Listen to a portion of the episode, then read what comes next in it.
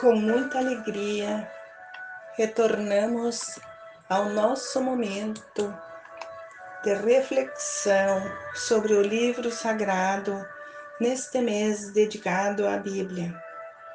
Hoje vamos refletir sobre a forma como está organizada de acordo com os relatos, partindo dos primeiros registros encontrados em folhas de papiro, o primeiro papel criado pelos egípcios. A Bíblia está dividida ou organizada entre dois testamentos, o Antigo Testamento e o Novo Testamento.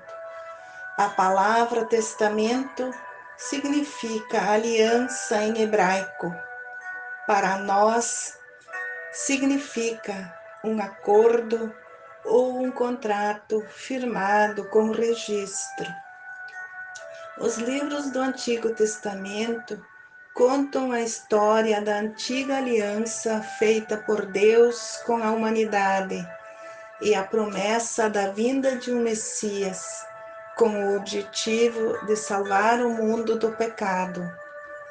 No Novo Testamento, a nova aliança é concretizada, feita através da vida, morte e ressurreição de Jesus Cristo, que alcançou a graça divina e o perdão de Deus contra o pecado da humanidade. Os dois testamentos também foram escritos em períodos diferentes. Isso implicou em muitas mudanças nas formas de se praticar o cristianismo.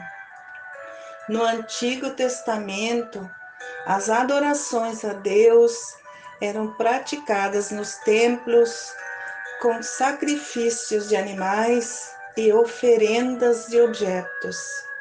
No Novo Testamento, Jesus explica que Ele é o único meio de adoração para se chegar até Deus, dizendo: Eu sou o caminho, a verdade e a vida.